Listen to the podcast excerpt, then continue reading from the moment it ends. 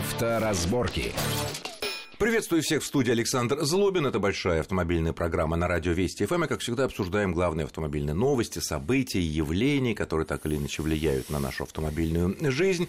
А, сегодня мы обсудим очень интересные правовые коллизии, а, которые могут случиться с каждым из нас на дорогах. Причем коллизии такие, скажем, очень неочевидные и неожиданные. Помочь разобраться, как в них не попасть и как из них выбраться, если уж не дай бог мы в них попали. Нам сегодня поможет наш гость. Это автомобильный юрист юрист, э, адвокат Сергей Радько. Сергей, приветствую вас Добрый в нашей день. студии. Хотел бы я начать вот с такой э, истории. Э, некоторое время назад в Перми, ну, не имеет значения, в каком городе российском это происходит, женщина выезжает из двора на дорогу, которая, ну, там, знак «Уступи дорогу», понятно, знак «Односторонние движения», ну, она знает, да, все понятно.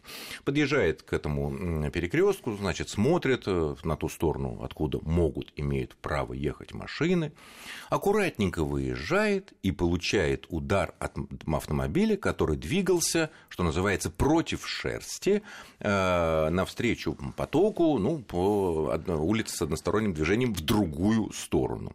Ну, такое, конечно, часто бывает, там начи... но дальше начинается самое интересное. Понятно, этот злодей э, получает свой пятитысячный штраф или лишение, ДПС приехал и все там оформил и так далее. Но самое интересное, что эта женщина получает штраф 500 рублей рублей за то, что она не уступила дорогу транспортному средству, которое двигалось по главной дороге, хотя она двигалась с грубейшим нарушением правил. Далее становится все чудесатее интереснее, потому что она подает, ну, понятно, 500 рублей вроде бы немного, но это потом тоже разберем, это влечет за собой увеличение бонусов, э, увеличение стоимости каска на следующий год или ОСАГО и так далее, и так далее, если ее признали таким образом тоже виновной. Она подает в суд суд подтверждает районный. Она подает в областной суд. Областной суд подтверждает, что она виновата, что она не пропустила вот этого обормота, который двигался против шерсти по дороге с односторонним движением, но по главной.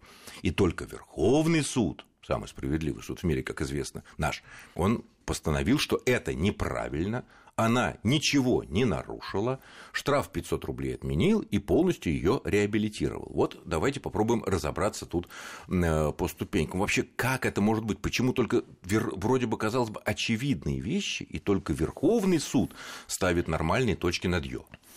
Но, к сожалению, безграмотность э, судов на, на просторах нашей бескрайней страны, оно, в общем-то, уже э, стало притчей во языцах. И То ДПС, есть, э, который изначально так и оформили. Э, да, к сожалению, многие судьи поддерживают мнение ГИБДД, думая, что раз сотрудник ГИБДД специалист, то, собственно говоря, все, что он написал, абсолютно правда. Да, Верховный суд, на мой взгляд, он исходил из того, что, согласно той казуистике, которая есть в ПДД, требование знака «уступить дорогу» означает, что нужно уступить дорогу всем транспортным средствам, которые имеют преимущество. А преимущество согласно ПДД, это право на первоочередное движение по отношению к иным участникам движения. Но поскольку тот, который ехал против шерсти по встречке, да, он никакого преимущества не имел, то ему то вроде бы... права не было у него. Да, права двигаться в этом направлении у него не было, поэтому преимущества не было, поэтому уступать дорогу ему гражданка была не обязана.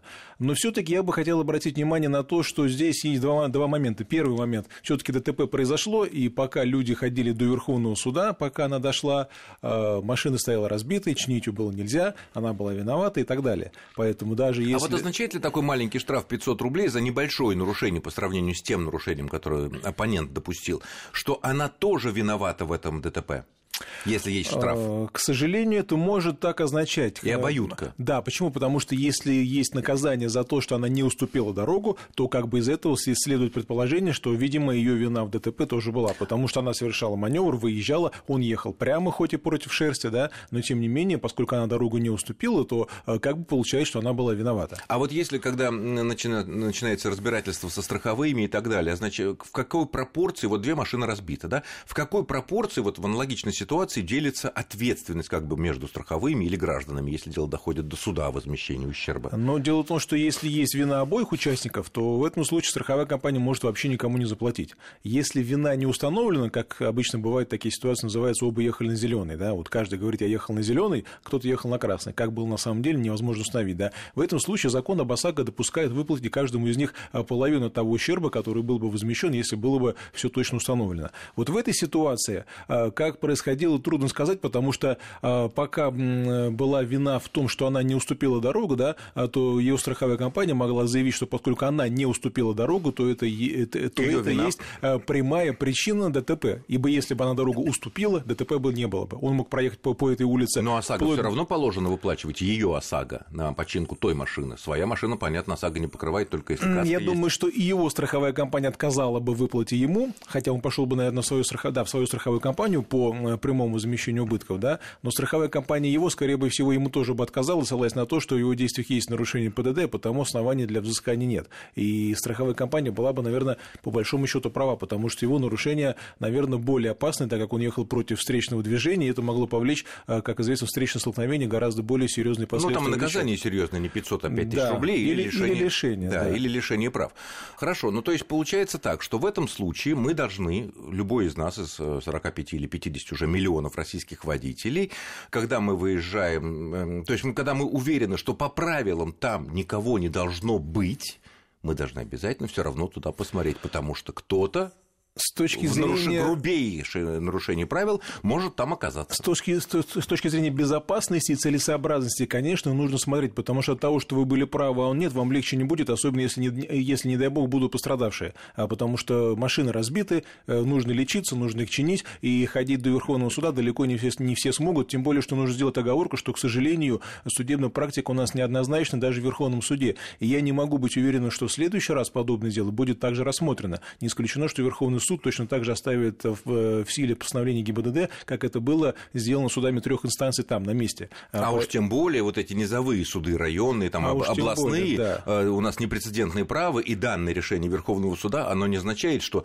э, всякие районные будут потом принимать разумные решения. Ну, если в своей жалобе в районный суд сослаться на решение Верховного суда по конкретному делу, но, как говорят юристы, нет двух похожих дел, поэтому, к сожалению, далеко не всегда логику одного дела можно применить, хотя нужно пытаться это сделать, где указать, что если э, у одного из участников движения не было преимущества, то есть он не имел преимущества по отношению к другому, то другой не обязан был уступать ему дорогу, поэтому вины его нет. Но все-таки я еще раз всех призываю при всех этих маневрах, даже если вы уверены, что по встречной полосе никто не имеет права ехать, даже если вы знаете, что по обочине никто двигаться не может, справа вот, кстати, слева. Вот, кстати, про обочину, потому что это все тесно... Нужно, прежде всего, думать об осторожности. Очень тесно связано. Да. Было несколько случаев, когда едет машина по обочине, что строго запрещено и карается штрафом, как мы знаем. По обочине да. едет.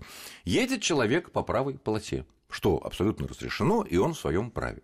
Этот человек э, поворачивает, мигает, чтобы повернуть направо, вот, ну, смотрит, не знаю, может быть, он в зеркало посмотрел вправо, но обочина была еще пустая, потому что едет очень быстро, например.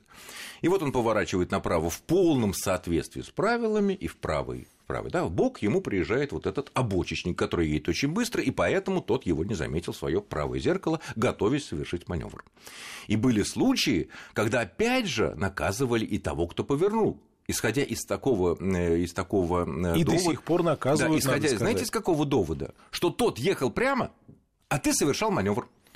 Поворачивал. Логика... А, раз, а раз маневр совершал, любой совершающий маневр против того, кто маневр не совершает, уже априори виноват. Некоторая логика в этом есть. Почему? Потому что э, далеко не всегда движение по обочине означает, что это есть нарушение. Например, водитель мог съехать для того, чтобы сделать аварийную остановку. Вот он э, резко перестроился вправо, там, допустим, загорел там красная лампочка, он резко принял вправо, э, чуть проехал вперед, и в это время другой перед ним стал поворачивать. Такое тоже может быть, поэтому нужно понимать, что все-таки, э, скорее всего, на местном уровне уровне доказать, что вина э, того, кто был на обочине в ДТП, э, и вина того, кто поворачивал, это вопрос очень спорный. То есть погодите, то, что у каждого, то, что у того, кто по обочине едет, есть нарушение, полторы тысячи рублей штрафа, здесь без вариантов, да. Но вот э, как будет на месте решен вопрос о том, чьи конкретные действия привели к ДТП, это большая проблема, потому что на самом деле сотрудник ГИБДД может совершенно обоснованно со своей логики сказать, что вы совершаете маневр, а при совершении маневра вы обязаны обеспечить его безопасность.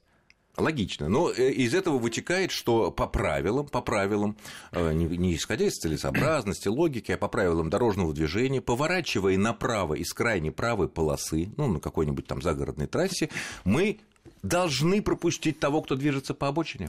А правила дорожного движения нас это делать не обязывают, исходя из той логики, э, которую нам продемонстрировал Верховный суд вот э, в начале нашего разговора, да, поскольку э, преимущество есть только у того, кто имеет право первоочередного движения по отношению к другим участникам движения. А обочечника права нет. По обочине ехать не имеет права, как и по встречке, так, как и под знак кирпич, например, да, как в примере в рассматриваемом, да, но с другой стороны, как мы видим, доказывать свою правоту или, скажем так, свою невиновность можно месяцами, и не факт, что это получится сделать, особенно если здесь такая ситуация неоднозначная. Хорошо. Бывает ДТП, когда, например, по выделенной полосе машины едет, другой поворачивает, ее не замечает, происходит ДТП. Ну, это мы тоже обсудим. Примерно такая Хорошо, история. вот сейчас э, в связи с э, предстоящими э, длинными выходными майскими, которые все так ждут, и будет огромные, огромные пробки на выезде из города, а потом на въезде в город, когда все это будет заканчиваться. И, естественно, много альтернативно одаренных граждан будут ехать по обочине, оправдывая для себя и для окружающих то, что вот мы едем по обочине, создаем дополнительную полосу, как бы, да, мы как бы помогаем движению. Это интересно. То, что, вопрос, да, то, да. Что, то, что потом перед каким-нибудь мостом там, или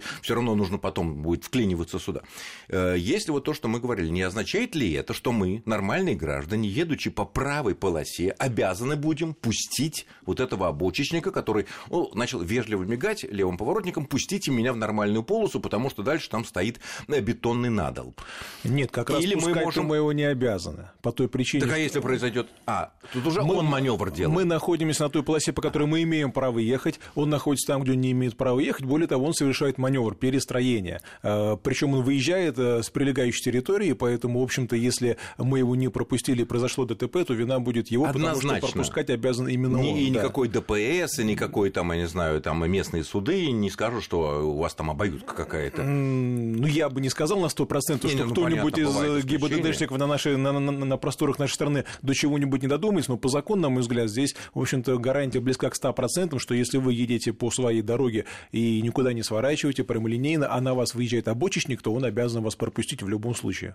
И мы не обязаны его пропускать, и мы, не обязаны и его мы можем смело, смело дорогу, ехать, да. морда кирпичом, и, соответственно... Ну, многие так и делают, особенно грузовики, автобусы и прочее. Да нет, можно и на легковой машине, потому что, да. исходя из того, что тот тоже понимает, что, а, он будет виновен, он будет оплачивать ремонт не только своей машины, Совершенно но и верно. моей. У него, конечно, может бита оказаться э, в багажнике или что-нибудь такой нехороший, злой, может быть, человек, что, мол, и потом сказать, ты почему меня не пропустил, там сказать, а мог пропустить, и мы бы не теряли кучу времени из-за того, что... Вот, ну, тут, конечно, каждый решает для себя уже сам. Э, следующий вариант тоже все все вот это очень сильно связано. Э, вот мы едем по дороге, и нам нужно повернуть в разрешенном, подчеркиваю, месте, разрывчик есть, налево на какую-то там, я не знаю, э, прилегающую дорогу. Едем, смотрим, пропускаем всех э, по встречке, естественно, которые нам навстречу едут, да, чтобы, естественно, у них преимущество. Да. Ну, если мы поворачиваем налево, это очевидно. Вот, э, мигаем налево, смотрим в зеркало, там вроде бы чисто, да и, собственно, ну, кого там может быть там, да, нормально. Ну, и начинаем медленно, не торопясь, поворачивать. И вдруг какой-то обормот, скажем так, летящий со скоростью, там, я не знаю, больше 100, а то и 150 км в час по встречной дороге, пользуясь тем, что вроде бы встречных нету. В попутном направлении с нами, да? В попутном направлении да. с нами, да. Тут, если бы не попутные, а встречные, так мы, естественно, обязаны пропустить, даже разговора нет. И он э, к нам попадает уже в данном случае в левую дверь, в левый бок нам, да? Опять же, он вроде бы в этот момент маневр не совершал. Он двигался прямолинейно по встречке, пусть с нарушением там, где это было, допустим, нельзя. Потому что э, в случае таких поворотов, когда грамотная разметка, как правило, э, там запрещ... ну, сплошная полоса и только небольшой, небольшой есть разрыв для поворота. Но мы совершаем маневр. Ну, здесь, наверное, та же история, что и в самом начале мы говорили, да, потому что э, нарушитель едет по встречной полосе, он там находиться не должен, поэтому у него никакого преимущества нет, он там не может, не имеет права ехать, а поэтому если мы пропустили всех тех, кто едет нам навстречу, а мы обязаны пропустить при повороте налево всех, кто едет навстречу, они имеют преимущество, они имеют право там ехать это в этом направлении, да, мы их да. пропускаем. Если мы их пропустили и с ними ДТП не совершили, то в этом случае я бы сказал, что исходя из того дела, которое мы в самом начале рассмотрели, да, э, можно говорить о том, что в конечном итоге, может быть, в Верховном суде есть шансы добиться а, наказания, вернее, добиться отмены, а, отмены наказания, если мы поворачивали То есть вы хотите виновным. сказать, что в описанной нами ситуации человек, который по правилам поворачивал налево, может быть на месте признан виновным? Ну вот в том примере, с об которым этом, мы начали. Об этом, об, об этом мы да. поговорим, попытаемся найти ответ на этот вопрос через очень короткое время, после очень короткого перерыва. Авторазборки. Авторазборки.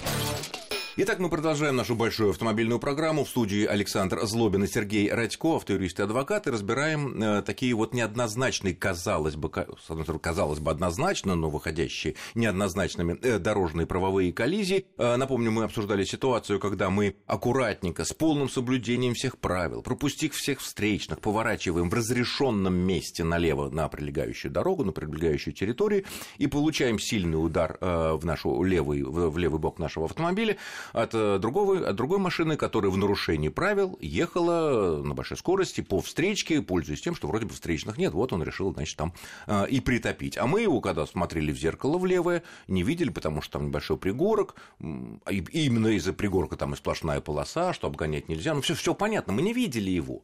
А скорость у него 150, допустим. Вот. И получается так, что в какой-то ситуации вот этот человек, мы, которые поворачивали соблюдением правил, может быть признаны тоже виновным. А, скажем так, я бы этого не исключил. То есть сотрудник ГИБДД может на месте оставить протокол о том, что он ехал по встречке, он за это получает свои 5000 рублей либо лишение права управления. А, мы можем получить также наказание за то, что не уступили дорогу и не обеспечили безопасность маневра. Кому? А, тому, кто ехал по встречке. Поэтому я говорю, как, что нужно. Но он быть... поехал по встречке в другую сторону. Да, но поэтому я говорю, что все-таки нельзя гарантировать, что на, на месте ГИБДД не признает и нас, в том числе виновными. Да, а это означает большие денежные потери. Означает денежные потери, временные потери, моральные издержки, потому что придется обжаловать постановление ГИБДД. Хотя, опять же, если сослаться на вот рассмотренное нами э, решение Верховного суда, то, в принципе, можно э, взять из него прям цитаты, где говорится про преимущество, там дается цитата из ПДД, э, там даются понятия «уступи дорогу», которое вытекает из преимущества, поэтому там, в принципе, довольно логично логично изложено, что если водитель э, имеет преимущество согласно ПДД, то мы обязаны ему уступить дорогу. Если он преимущество не имеет, а здесь он не имеет, потому что не имеет права Вообще ехать. там ехать? Да, по этой полосе. Поэтому формально, с точки зрения ПДД, у него преимущества нет. Мы не обязаны уступать дорогу, и на этом основании, если нас признают виновными, я думаю, что есть неплохие шансы на отмену этого постановления. Но если это разъяснить инспектору ГИБДД на, ГИБДД на месте, то не исключаю, что он, наверное, протокол вот, составлять вот не будет. о чем я хотел сказать, потому что как раз э, мысль вы буквально увидели э, мою, потому что вы сказали, что обычно э, низовые суды, которые ну, не являются специалистами, понятно, во всех этих тонкостях, не вникают, они, да, они доверяют да. тому протоколу, который составил на месте сотрудник да. ДПС. Вот было сказано в начале, и, наверное, это полностью на там, 100% соответствует действительности, может, на 99%. Э, каким образом, вот если мы попали мы законопослушны, все нормально сделали, да, э, попали в такую ситуацию, какие доводы мы можем, законные, не денежку какую-нибудь там, а законные доводы, на месте предъявить сотруднику ДПС, который оформляет тот самый первоначальный документ, который пойдет вот потом утверждаться по инстанциям, да, чтобы нашей вины там не было, и мы не потратили ни кучу времени на обжалование, я уже не говорю про огромные расходы денег, которые будут вовлечены, если мы признаны тоже виновными. Но прежде всего мы внимательно читаем все эти документы, которые на месте нам предлагают для ознакомления подписания.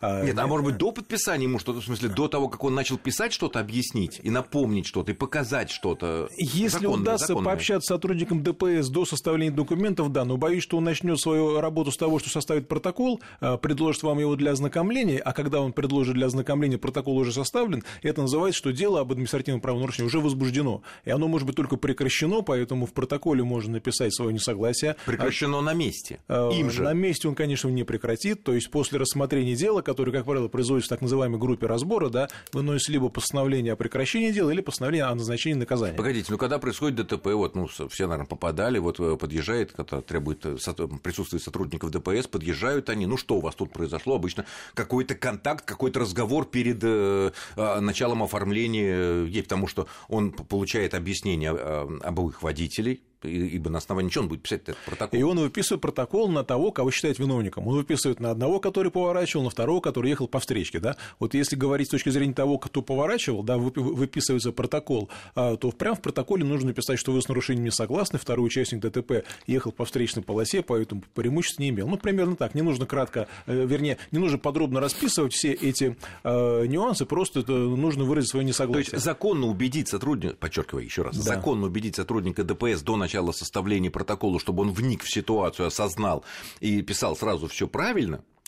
Тут нужно знать всего лишь несколько понятий. Первое, что мы обязаны сделать при повороте, при маневре, да, обеспечить безопасность и уступить дорогу. Далее открываем общее положение ПДД, там есть понятие, что уступить такое, дорогу уступить тому, дорогу. кто имеет право, да. Да, а чуть ниже есть понятие преимущества. Вот буквально три абзаца, они вполне а, логично изложены вот в этом решении суда Верховного, о котором мы говорим, да, из него вполне понятно следует довольно-таки э, четкая, ясная юридическая логика о том, что здесь, если кто-то обгоняет по встречке или едет навстречу потоку, то в этом случае он нарушитель, у него нет преимущества, мы, мы не обязаны ему уступать. Если это на сотрудника ГИБДД не действует, да, он составил протокол о том, что мы совершили поворот. Там, а ему какая выгода вот от того, что он э, такую вещь вот э, пишет? Ему же никакой выгоды нет. Допустим, он тоже честный, не коррупционер, не просит никаких, так сказать, денег, он все равно же составил протокол. Но это же очевидно для него, что зачем? Или э, ему лишняя палка? Как может бы. быть, лишняя палка, может быть, расчет. Так один протокол, а так. А так два протокола. А так... Прекратят а... один протокол, остался один. Не прекратят. Вот, пожалуйста, он привез начальнику в конце смены два протокола или 10 протоколов. Мы не знаем, есть ли у них план, но из неофициальной информации мы э, слышали о том, что нет, ну, план даже если существует. Нет, даже если нет плана, да, ну даже правильно руководство ГИБДД говорит, что плана никакого нет и никогда не было. Э, верим абсолютно, но я с другой стороны могу предположить, что э, какой-нибудь там начальник батальона, да, начальник роты, говорит, с вас ро... протокол даже не смену. говорит, но он понимает, что если Вася каждую смену, после каждой смены привозит 20 протоколов, да а его коллега а Ваня приводит, привозит только два протокола. Только два протокола, и так это изо дня в день происходит. Да, да. То есть, естественно, когда появится, появляется новая, там сказать, повышенная какая-то вакансия, или там звездочка новая может сейчас посыпаться кому-то на погоны, да, то, естественно, будет выбор в пользу того, кто приводит каждый день по 20 протоколов. К тому же, к тому же начальник может упрекнуть своего подчиненного о том, что почему вы не смотрите за дорогой, почему ваш коллега выявил 20 нарушений, а вы два. Может быть, вы взятки берете с остальных 18 водителей.